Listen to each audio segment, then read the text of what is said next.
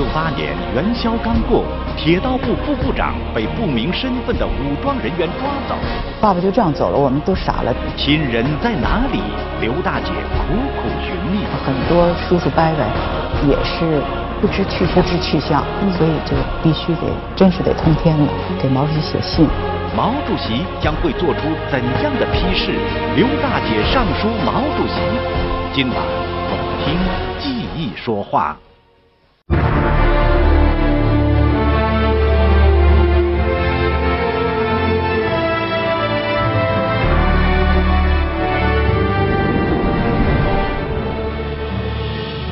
一九六八年元宵节刚过的一个夜晚，当时的铁道部副部长刘建章正在家中熟睡。这个时候的刘建章是西南铁路建设的副总指挥、工地指挥部的书记、副政委，而他所参与负责的成昆线等三线铁路建设，是当时中国最重大的基建项目之一。过完了这个春节，刘建章就准备回到他的西昌工地去了，继续指挥修铁路。然而，他万万没有想到，再过一会儿，他就要面临一次命运的转折。六八年，你们家里发生了惊天动地的事情，我想这是你永远忘不了的那一幕。是在元宵节刚过，嗯，是呃六八年二月十三号。夜里，嗯，那时候那个突然就是有人摁我们家的门铃，因为我们那时候两层楼嘛，我们在楼上，可能是阿姨开的门，然后就是一群那个穿军装的人就直冲着二楼我爸爸妈妈的那个卧室去了。说敲门干嘛呢？说来查户口的，查户口干嘛？直接就上我爸爸妈妈睡觉的那屋了。我们被惊醒了。当时我和我妹妹还有一个侄女，我赶快披上衣服就追过来，然后就看到我爸爸已经从卧室给拽到那个他们外边的那那个房子里头。一看，把我爸爸弄起来也也没让穿衣服，光着脚就戴上手铐。有一个人就是在那儿宣读那个呃卫戍区的拘捕令，就是恶狠狠的，然后。让我爸爸签字，嗯，我爸爸没签，我我当时就喊不签，不签，我说你们是冒充的，是铁道兵造反派，嗯，后来他们特别凶恶的就说你你这是在对抗无产阶级专政，然后我妹妹呢就赶快去打电话就向国务院汇报，嗯，刚拿起电话就被他们啪就给拍到地下了，然后那个这时候他们就给我爸爸铐起来，就连拖带拉的走。我和妹妹追着，我妹妹呢，她记得她是拖想拖住爸爸，结果被推倒了。我呢追到那个我们那个二楼的楼梯口，我一看呢，我们那个楼梯都是全副武装的军人，就根本不能再往前走了。当时我们整个那个院子外边，都汽车都围堵了，全副武装的军人把我们家那院子外边都包围的。抓一个人要这么兴师动众吗？他俩又哭又闹，拽着不让人走。那根本不管事儿，爸爸就这样走了，我们都傻了，真是很恐怖的。嗯，当时我在想什么呢？我就觉得肯定是造反派冒充的。嗯，而且呢，前几天听说我的朋友的父亲呢被造反派给打死了，所以当时我就觉得，哎呀，爸爸是不是这时候还在不在？后来呢，当时妈妈就说咱们冷静一下，说一个是呢给国务院打电话，因为前一段呢爸爸是在国务院避难的。嗯，就给。王震啊，什么那些打电话吗？谁也不知道怎么回事不知道上哪去了。后来天亮的时候，妈妈就说：“既然他们说是说是卫戍区，那咱们不妨上卫戍区打听一下。”后来呢，就准备了一下那个洗漱用具，还有一些换洗，还有就是说，妈爸没穿厚的衣服嘛，带上衣服，我们去卫戍区，我们等了半天。后来最后呢，他们收下了。当时我们觉得还挺欣慰的啊，真可能是被卫戍区给抓了。结果回来以后呢，很快东西被退回来了。啊。所以我们就不知道爸爸被什么人抓了，去哪里了。任何也不知道任何消息都没有，也不知道他是死是活。一位铁道部的副部长就这样被一群身份不明的武装人员给拉走了，甚至就连国务院也不知道这位副部长究竟被带到哪里去了。这种今天看来不可思议的事情，在十年动乱期间，并不偶然。同样是刘建章，就在几个月前，还经历过另一次惊心动魄的被捕和生死不明的失踪。因为本来说三呃，就西南三线不搞文化革命的，他们一直在陈坤线一直在继续修着。然后六七年一月风暴以后，那个呃铁道兵的。造反派到了西昌那个工地指挥部夺了权，嗯，然后就把这些当时的一些领导什么的都给关押起来了。那时候已经是呃上了刺刀游街什么的，进入了武斗的。进入进入那种状况。当时呢，造反派把爸爸关押起来了，然后呢就把爸爸妈妈分开了，隔离了，让妈妈离开，让他走，让他走。后来妈妈就趁着那个最后让他见面的机会吧，就去跟我爸爸说了几句话，就是说中央定，嗯，呃，不能自杀，不能自杀，嗯，不能害人，嗯，嗯，实在受不了的时候说没用的话，嗯，爸爸印象挺深的，就这个几句话。后来回来以后呢，我们也就是。那时候还跟爸爸还通电话，嗯。后来就知道爸爸确实还活着呢。然后我妈妈呢自己一个人又去了一趟西昌，嗯，她特别不放心。去了西昌以后，那个造反派没有让她见我爸爸，见都没见，没没见着，然后把他撵回来了。后来我们回来以后呢，就听那个西昌的电话局，嗯，就是中转的那个那个人告诉我们，就说我爸爸失踪了。已经不在西昌了，所以有那么几个月的时间吧，我们真是不知道爸爸上哪儿去了。然后，我觉得有两三个月的时间吧，六七年八九月份，突然有一天接到我爸爸的电话，嗯，我记得是三哥接的，他一听是爸爸的声音，赶快妈妈就拿过电话来，爸爸说他现在是由那个中科院的红卫兵押送到。在中科院的那个红卫兵司令部呢，也就是说回到北京了，在北京了。然后那个允许他跟家里打电话，而且呢可以让我们家里的人去看他。去了以后就看到爸爸那个就是被打伤的那样子，然后特别不放心。嗯。后来我姐姐呢，大姐呢，就给李富春副总理办公室写了信，要求爸爸得到保护，因为当时。呃，大姐是在外交部翻译室的机要秘书啊，所以她通过那个途径很快把信递上去了。反正我是秘书嘛，不是挺方便的。当然也没给别人说，按说也不应该是吧？没给领导说。没过几天，我们又接到爸爸的电话，他说：“放心吧，嗯，我现在在红太阳身边。”哦。就是爸爸被接到那个国务院，嗯，保护起来了，嗯，他跟王震住邻居，王震也也被保护在那个地方，在那个地方啊，出现了这种好消息是怎么会发生的呢？李富春副总理办公室呢接到这封信以后，他们很快的派了联络员找到这个中科院红卫兵这个司令部，把我爸爸给接了，接来了。后来那个，嗯。国务院跟军委开会，有那徐向前、聂荣臻、李富春、李先念，还有那个什么古牧，还有谁呢？反正一起开会研究西南这些建设怎么办。研究的结果嘛，还让我爸爸回到那儿去。就是决定让我爸爸，就是六八年春节过后回去继续指挥这个修铁路成昆线，所以我爸爸不就回来了吗？这不是挺安全的吗？又让他回去工作，挺高兴的，在家等着。正等着的时候，就来抓他了。但是就突然家里就发生这种事情了，我们我们也不知道为什么，谁也不知道怎么回事，不知道上哪去了。我爸爸被抓走不久，就是传说，嗯，就说铁道部最大的那个黑帮分子就是刘建章，说在我们家搜出了电台，还有和那个台湾联系的那个地图。嗯，我觉得我听了这以后吧，我就觉得我好像那一天就突然长大了。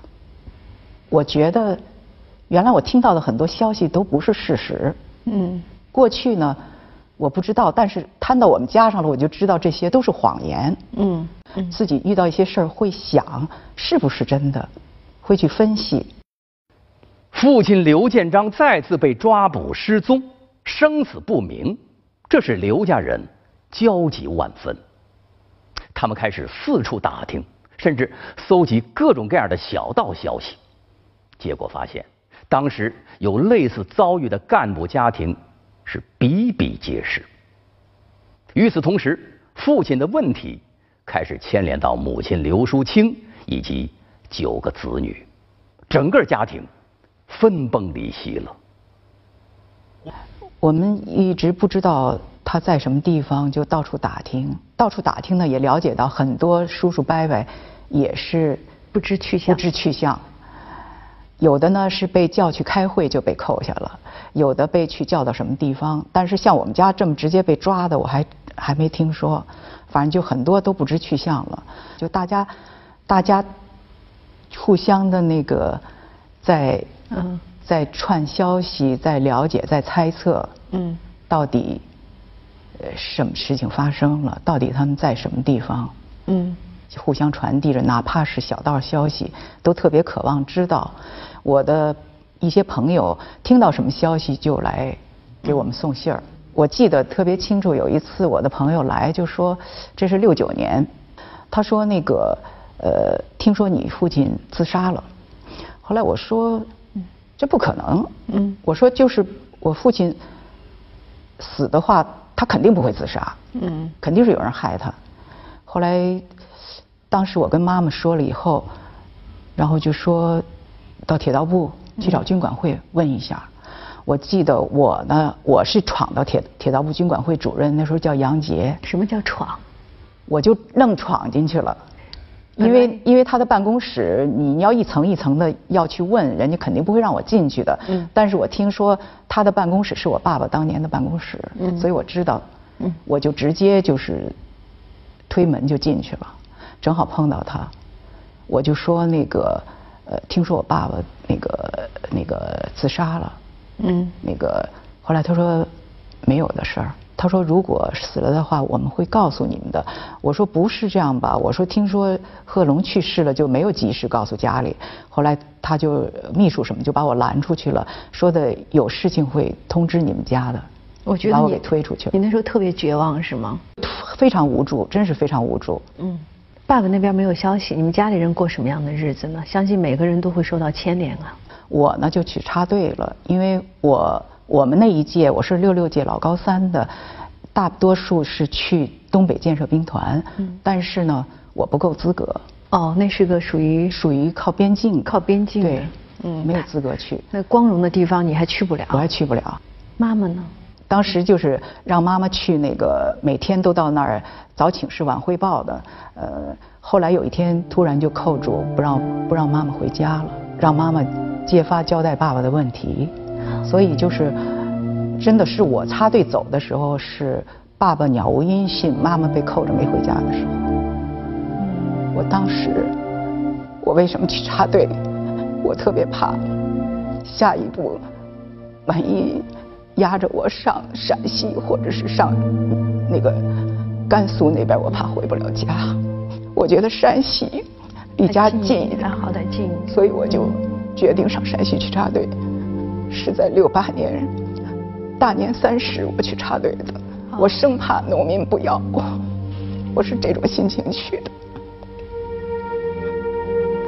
一家人四分五裂啊，都到人生的最冰点了。一九六八年元宵刚过，铁道部副部长被不明身份的武装人员抓走。爸爸就这样走了，我们都傻了。亲人在哪里？刘大姐苦苦寻觅。很多叔叔伯伯也是不知去，不知去向，所以就必须得真是得通天了，给毛主席写信。毛主席将会做出怎样的批示？刘大姐上书毛主席。今晚我们听记忆说话。就在这样的艰难岁月里，孩子们先后被命运流放到天南海北。母亲刘淑清以一种坚韧的乐观、独立支撑着这个家庭，等候着自己丈夫的归来。同时，她没有忘记那些和他们一样受难的黑帮家庭，她尽力收留了许多被扫地出门的黑帮家属。至今。依然有许多人还怀念着当年刘大姐、刘妈妈和他们分享的家庭温暖。我记得我有一次我刚回家，然后妈妈说：“那个走，擦把脸，赶快走。”我说：“怎么了？”后来她说到那个和平里那黑帮楼嗯去找那个就李冲操家的孩子。有一次就是呃，我想是北京铁铁道学院的，在我那儿大打出手。给我们抄的乱七八糟，把所有东西都拿走。结果呃，我们后来没地方住了，我妈妈就带着我在街上走，呃，想去住招待所，因为怕他们回来再打人什么之类的。结果没有人给我们看介绍信，那时候没有介绍信你没法住啊。所以呢，我们就在街上走。哎，我那时候觉得好累啊，但是我也平呃不说话。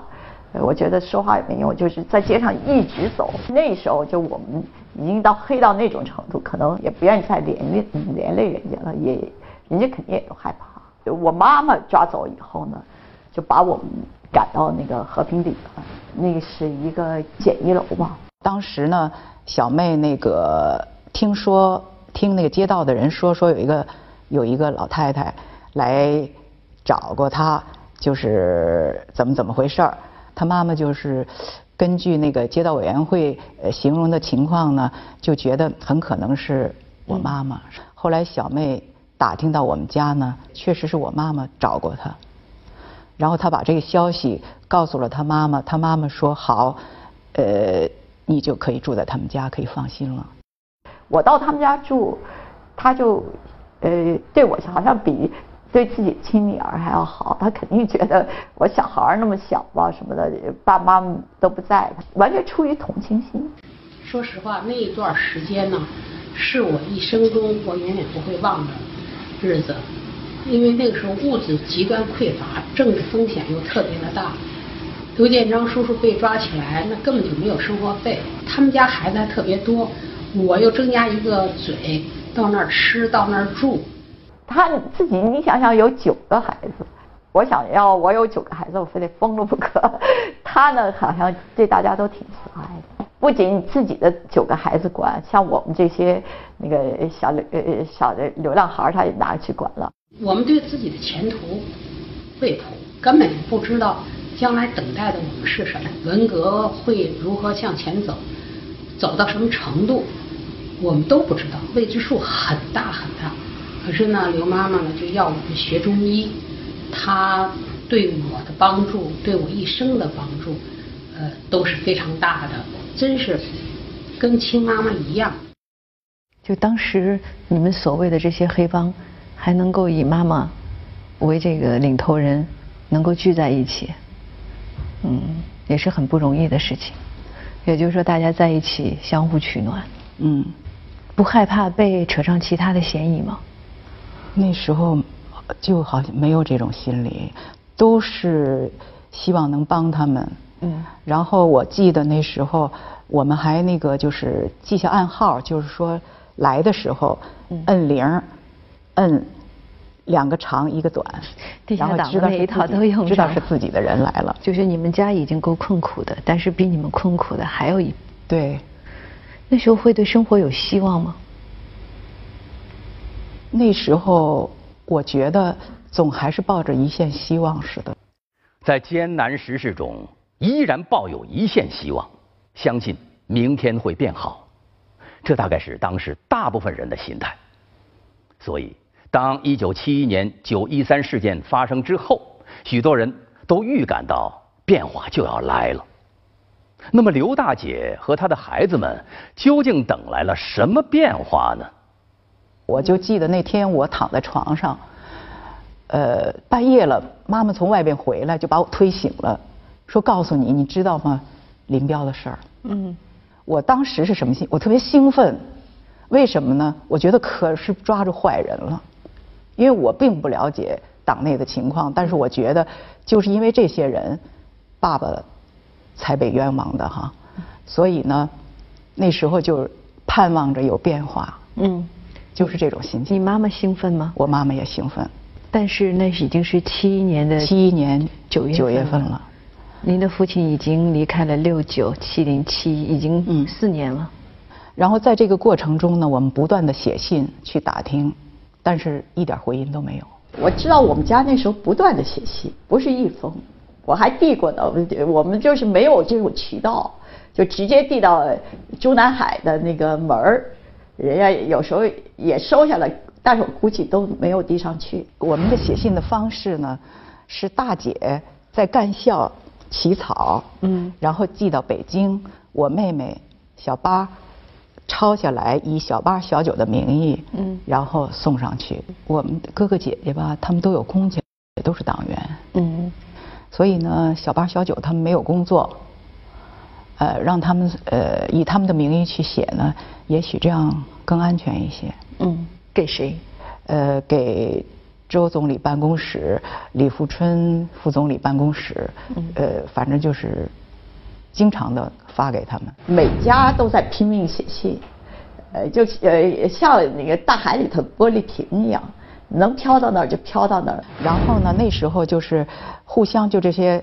所谓的黑帮阿姨吧，就是频繁的来往，说呃，听说谁谁谁那个出来了，那时候陆续有些人出来了，然后很注意，就说上报，有些人上报了，参加什么会了，有有些人保外就医了，嗯，反正就经常就听到这些消息，所以呢，有希望了，我们又又接着写信。女儿刘爱民描述的这种希望的感觉。正是九一三事件发生之后，许多人都感受到的一种感觉。当时，《人民日报》上重新出现了一些被打倒的老干部的名字，而且越来越多。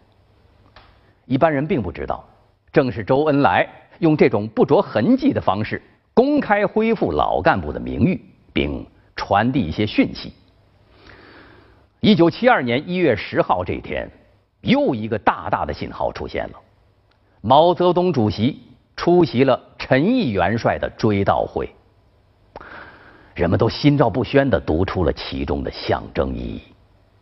就在这个前后，刘建章的妻子刘淑清也得到了她丈夫的重要消息。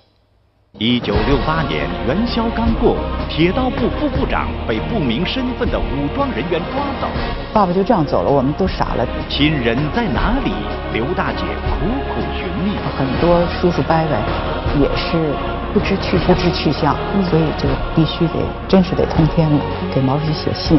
毛主席将会做出怎样的批示？刘大姐上书毛主席。今晚我们听记忆说话。因为当时呢，我并不知道哈，妈妈已经知道了，铁道部专案组已经把我爸爸的事情查清楚了。我大姐呢，她是在外交部翻译室，她和季朝柱和唐文生都关系比较熟。季朝柱就对我，我们关系不错嘛，也挺关心我的嘛。后来参加一些活动，也见到那个铁道部的那个部长。他一看是铁道部的部长，他就问我爸爸的情况怎么样。人家说是我们审查的清楚了，没什么问题。季超柱挺高兴啊，回来就马上告诉我没有问题。我就跟我妈妈说没问题啊。七一年七一年就已经查清楚了，可是为什么还会面临着给庄呃总理办公室写信没有回复，然后还是见不到父亲人这样的一个局面呢？为什么我也是在爸爸去世以后，我访问了那个铁道部专案组的人，我才知道，是因为牵扯王仁仲的案。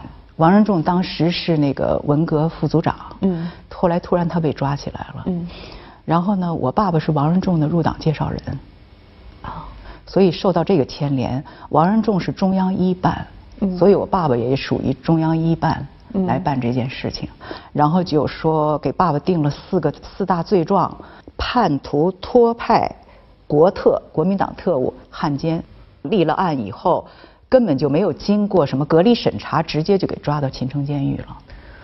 然后中央一办呢，就是责成这个铁道部，嗯，要求铁道部成立一个专案组，配合他们调查我爸爸的罪状。嗯，我爸爸在二九年、三零年的时候在东北做过一年监狱，他在监狱里给犯人讲课，嗯，给典狱长的儿子复习呃那个补习功课，还发展了典狱长的勤务兵党员。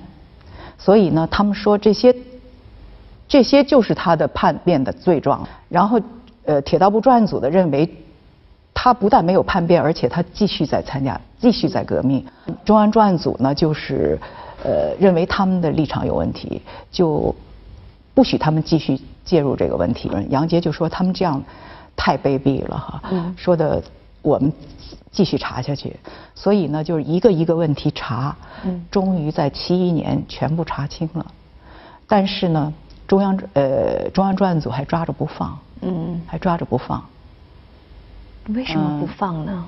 现在看来呢，就是中央专案组呢，他们就是要给我爸爸找呃定罪的证据，嗯，所以他们了解的时候，比如说在监狱里，我爸爸做那些事儿，他们都不听不记，就是想找他叛变的证据。最后，在什么时候终于知道父亲是在秦城的？就这确切的时间吧，我不知道，因为妈妈和大姐肯定是先知道的。嗯，对我们还是保密状态，我觉得。这到了七二年，都四四五年了，四年了。听说有的人已经到监狱去见了见了自己家的人了。这时候呢，也有人通知我们家也让去，然后我妈妈就带着在北京的子女。去见我爸爸了。通知看父亲的时候，呃，是我那时候已经上北医了。嗯。然后我记得是正好我的男朋友回来，他到北医去找我，说的让你赶快回家，说的第二天要去，呃，上秦城监狱探视。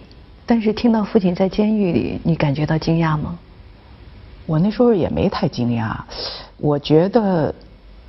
那时候好像，甚至觉得，呃，把他关起来可能比在造反派那儿更保险一些，因为确实有几个朋友的父亲都被打死了。后来我们回到家里以后，妈妈就说第二天就是一块儿去秦城监狱去看爸爸，说那个呃，谁也不许哭，在爸爸面前不许掉一滴泪。嗯。后来我们说我们都会做到。专案组的人说不许跟他讲那林彪的事儿。哦，后来七二年了呀。嗯，不许跟他讲。后来我们跟妈妈说一定要告诉爸爸。嗯。当时就想我们要掩护好，那个让爸爸妈妈能充分的谈。然后去的时候呢，反正就是那外表吧，看不出来是像监狱似的。嗯。反正就是一个大机关是那样的。反正进去以后吧。我进去以后，我们好像是一个比较简单的一个会议室，就是那个会客室似的。我就就觉得可能爸爸从这个方向出来，西边那个走廊，就一直盯着，然后就是看见有有几个军人，就是簇拥着一个又矮又瘦、秃头的一个小老头出来了。当时就特别的吃惊，就没有想到爸爸变成这个样子，因为我爸爸比较健壮，嗯，身材算比较高大的。当时呢，就是穿着灰黑色的秋衣，剃着光头，然后走过来，我们真是心里挺颤的，但是都忍着。后来我们就扶着妈妈就围上去。嗯。我记得爸爸就是一个一个看我们，看到我弟弟，指着他，这是谁？后来说妈妈说这是小九，孩子长大了。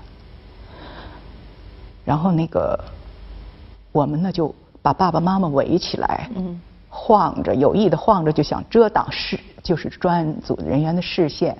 反正当时我听到的呢，就是爸爸就说说的，每就是进去以后，半年以后才能放风。嗯。然后现在呢，每天可以放风三十分钟。嗯。呃，在监狱里没有见到任何人，就是每天只能喝三三碗水吧。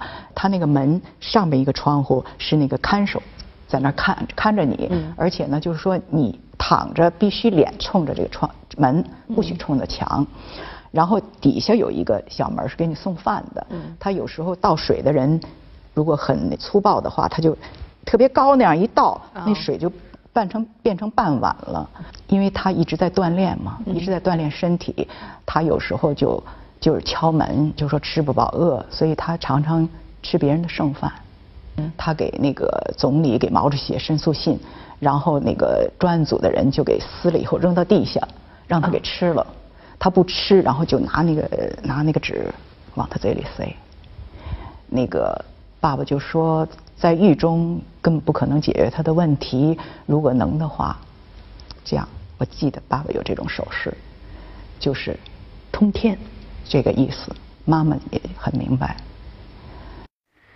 因为荒唐的理由被捕，并在监狱里遭受虐待的刘建章，暗示自己的妻子刘淑清要设法通天，也就是直接向毛主席申诉他的遭遇。这对于一个来自农村。没有多少文化的小脚老太太来说，似乎是出了个难题了。其实啊，人们有所不知，刘大姐早在二十世纪三十年代和刘建章结婚之后不久，就开始协助丈夫的革命活动了。可以说，她是一个久经考验的老地下党员了。和刘建章之间的夫妻感情，那更是经历过无数次生与死的考验。你知道我爸爸管我妈妈叫什么吗？管她叫老资格，叫她老资格。嗯。而且爸爸说妈妈是有政治智慧的，像我爸爸自己说的，他命苦、命大、命硬。但是在他参加革命的每个关键的时刻吧，都有我妈妈的对他的，尤其是精神上的支持。我妈妈虽然是一个农村妇女，没有上过正规的学堂，但是呢。她跟我爸爸结婚以后呢，她不知道共产党，但是她觉得我爸爸是个好人，在做好事儿。嗯，而且呢，那个她需要联络好多好人，呃，宣传抗日什么的。所以呢，我妈妈呢就就把嫁妆卖了，就在我爸爸的家乡办了一个小学。啊，然后这个小学呢，就是党的地下机关。七七事变以后，就抗日战争爆发以后，北方局呢把我爸爸调回来，嗯，让他来收编那个地方游杂武装，有真土匪、假土匪，就这样的。招安了，招安对。这个工作很艰巨，妈妈也知道，所以妈妈就觉得那个需爸爸需要一些联络站，所以妈妈呢就说服了父母，在我妈妈的娘家，嗯，和我妈妈的姥姥家。都是地下联络站，就是为我爸爸在那个就济南这一带，嗯，那个开展这些工作吧，给提供了特别方便的条件。就是我妈妈呢，就是专门给河北省和那个呃济南党和那个景县的头头之间的那些情报的来往。我妈妈是专门送信。而且我姥爷呢，就是有些重要的一些领导，我姥爷亲自护送。所以呢，就是在我在那个艰苦的情况下，我妈妈真是把全家都搭上了给我爸爸。嗯。另外呢，就是在太行整风的时候，后来我妈妈也去了，结果没有想到呢，爸爸突然就成了第一个第一号抢救对象。而且呢，逼着我妈妈去劝降，叫不不是不叫劝降哈，叫我爸爸承认他是特务什么的，而且就说我妈妈说一直我妈妈送的信都是给特务送信的，给国民党送信的，我妈妈不相信，嗯，但是我妈妈也没有办法，她自己也是党员，她就说反正实事求是，嗯，就是，但是我妈妈表示呢，就说呃，她是相信我爸爸的。所以我觉得这个对我爸爸的精神，嗯，是一个很大的支持。我爸爸在想有轻生的念头的时候，他肯定是想到我妈妈，嗯，他才放弃。好像那时候你妈妈还正好我妈妈还怀孕了，那时候就是主席的那个一个不杀大不捕抓的指示，经过将近一年的时间才传到台行，由邓小平亲自向我爸爸传达。他问我爸爸说：“你到底有没有问题？嗯，是有还是没有？”我爸爸说：“没有，好，没有就好。”其实就这么简单。于是呢，我爸爸就被解除了关押，嗯，就是按小灶待遇。所以，可能也正是因为有这些经历，才会有母亲最后敢上书主席这样的一个勇气。就是这样一对革命的夫妻，在无数次的危难境地中，相互扶持、彼此信任的走了过来。今天，刘大姐又要再一次为丈夫刘建章去冒一回险了。上书毛主席，揭发专案组，这在文革那样的岁月里是需要很大勇气的。不过，刘大姐丝毫没有犹豫。从监狱探视回来之后，她马上就着手思考如何给毛主席写信、送信。哎，这个时候她想到了和大女儿同在外交部任职的唐文生和王海荣，他们俩能够直接面见毛主席，毛主席也很信任他们。九八年元宵刚过，铁道部副部长被不明身份的武装人员抓走。爸爸就这样走了，我们都傻了。亲人在哪里？刘大姐苦苦寻觅。很多叔叔伯伯也是不知去不知去向，所以就必须得真是得通天了，给毛主席写信。毛主席将会做出怎样的批示？刘大姐上书毛主席。今晚我们听记忆说话。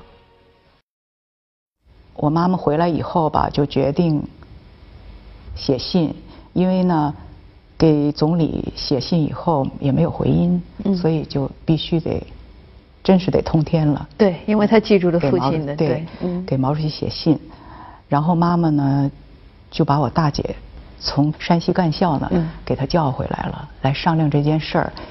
回来，我妈妈也吃不下，也睡不好觉，怎么办？她想着。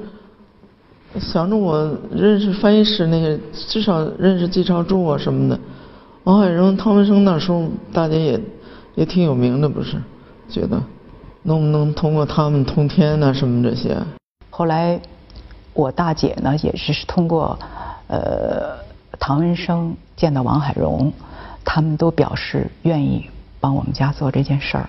嗯。而且呢也表示说这件事情你一定要确切。就说一定要确切，呃，那个如果能解决了呢，就是解决一批老干部的问题，所以他们表示愿意做这件事儿，所以大姐呢就特别也特别特别兴奋吧，回来就跟妈妈说，然后就和妈妈一块儿协商，大姐起草。当时反正我妈妈那么一边两个人这么说着怎么写这个信，我一边就起草呗，主要的要求呢。就是改变审查方式，是吧？一个是现在身体也不好了，弄得将来以后怎么为党工作啊？反正还这么想吧。就说能不能保外就医，能不能回家等着审查，审查完了再那个什么。最后辞职敬礼什么的，我妈妈说还得相信毛主席，高不高？相信毛主席的审干政策，就是拥护党中央对。对我爸爸的审查，但是我们坚决相信毛主席的审干政策的落实。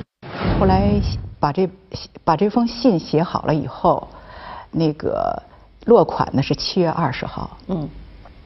然后呢，就那个我大姐呢就送到王海荣手里了。你比如我给他送信的时候，揣在兜里是吧？给他，你看你。现现在缸里哪腌出来的？送去你也不能让别人知道，放在兜里，再拿出来不就折了？也不会折的那样，反正折一点他就那么说呗。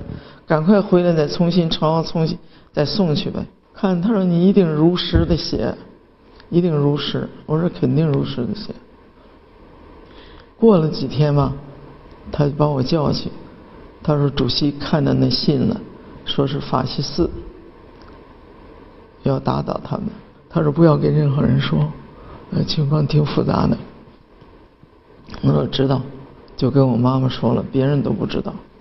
那什么时候？后来就是突，我记得也是，我还在学校呢。十二月二十一号，我们老师就是辅导员去找我说的那个，就是呃铁道部军管会的通知的，就说让通知让我回家，说有重要的事儿通知我们家。后来那个我就赶快回家了，当时呢心里吧也是七上八下的，但是我觉得呢，哎呀。不一定是坏事儿吧，那个反正反正就是回来以后，我们就在那儿猜测是好事儿是坏事儿。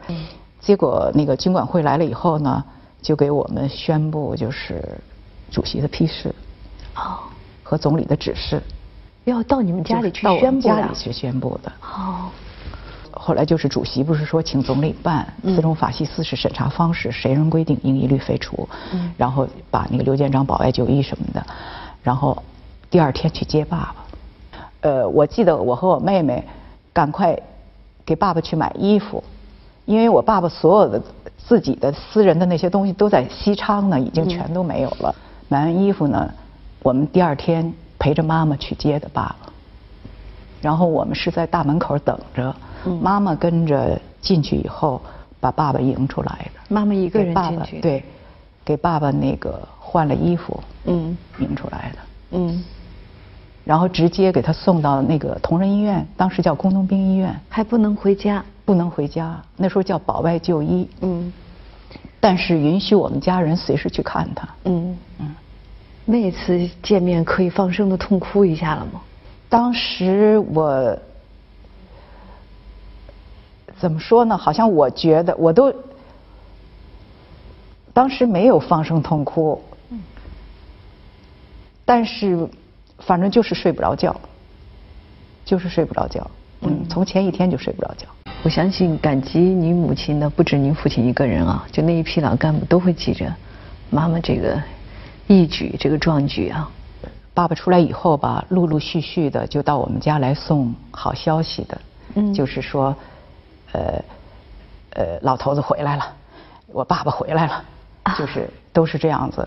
然后呢，当时那个我记得，爸爸爸爸回来说说的，我们开会碰到罗瑞卿了，罗瑞卿就是说说的一定要给刘大姐代问，感谢刘大姐，要没有刘大姐这封信，我们没准都死在里头了呢。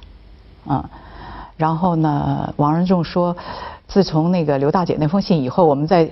监狱里能喝到热水了，反正就是生活有改善。嗯，我还记得就是妈妈妈妈在那个北京医院正正巧碰上罗瑞卿，嗯，他还当面跟妈妈道谢，表示他对妈妈特别敬重什么的。原来卫生部长崔月离，还有就是那个国务院副秘书长高登榜的女儿，他们他们的女儿都是这么讲，嗯，都是都是你们家的信，以后我们。我们老爹的那个生活改善松动，然后后来放出来的。嗯，我还问他们说：“我说你们是什么探视的？问一下时间，反正都是你们那之后，我们才有机会。”刘大姐的这封信给当时许多被关押的老干部送去了一阵及时雨啊。正如1987年刘大姐逝世的时候，宋任穷在慰问信里边所写的那样：“十年动乱时期。”舒清同志不畏强暴，直言上书毛主席，揭发控诉四人帮对关押老干部的残酷迫害。主席批阅了舒清同志的信，指示立即纠正这种法西斯行为，遂使老干部的待遇得到了一定的改善。这种改善既为他们赢得了一个比较安全、比较公正的审查环境，也让他们看到了政治形势的好转，预感到。获得解放不会太久了。刘大姐上书毛主席，就这样圆满的画上了句号。